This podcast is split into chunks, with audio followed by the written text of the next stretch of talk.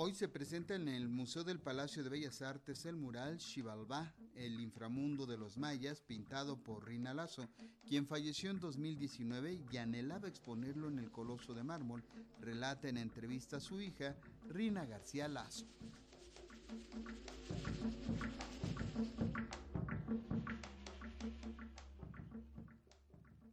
Antes de su fallecimiento, en noviembre de 2019, la pintora Rina Lazo trabajaba incansable en la elaboración de un mural homenaje a la cultura maya. Tenía un sueño, exponerlo en el Museo del Palacio de Bellas Artes, y así será, relata en entrevista su hija Rina Lazo, quien agrega que con ello se convierte en la primera mujer muralista que exhibirá su trabajo en el Coloso de Mármol. Así es, y realmente estaba todavía dos días antes pintó en el mural y una de las cosas también muy importantes es que es la primera mujer muralista que exhibe en el Palacio de Bellas Artes. Entonces, pues es algo, me enorgullece mucho esto, ¿no?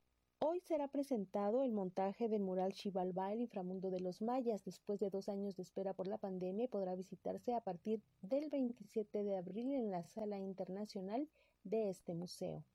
Ella lo bautizó unas semanas antes de morir me dijo Xibalba. Sí, ella, o no sé cuánto tiempo antes, pero ella, ella tenía muy claro que ese era el nombre del mural, Xibalba. Es más, yo lo había apuntado porque a mí se me olvidaba ese nombre y, y sí, efectivamente ella siempre pensó en que fuera Xibalba, el inframundo de los mayas.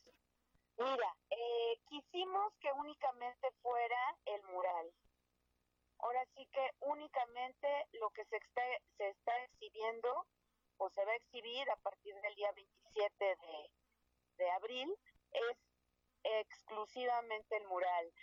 Va a tener una línea del tiempo, pero eh, quisimos que fuera solo esa pieza porque además se ve espectacular. Entonces, este, solo es esa. La arquitecta recuerda que de la casa estudio de la pintora y muralista, discípula de Diego Rivera, se trasladó para evitar el daño por las afectaciones que tuvo su casa por los sismos de 2017 y el lienzo de más de 5 metros de largo por 2 de alto ya fue desplegado en donde permanecerá en exhibición se lo llevaron a resguardar a Bellas Artes porque, bueno, la idea estaba de que se iba a exponer ahí. Después se atrasó todo por, por obvias razones, por la pandemia, y entonces ahora para montarlo, pues lo único que hicieron fue mandarle a hacer nuevo bastidor, que sí fue creo que bastante complicado, pero muy específico para el mural, con todas las medidas de seguridad para, para que se proteja el mural, y lo desenrollaron y lo colocaron. Es un solo lienzo, no está en varios lienzos. Quizás el bastidor en el que está colocado es el que es eh, en varios varias partes, pero el mural es un solo lienzo.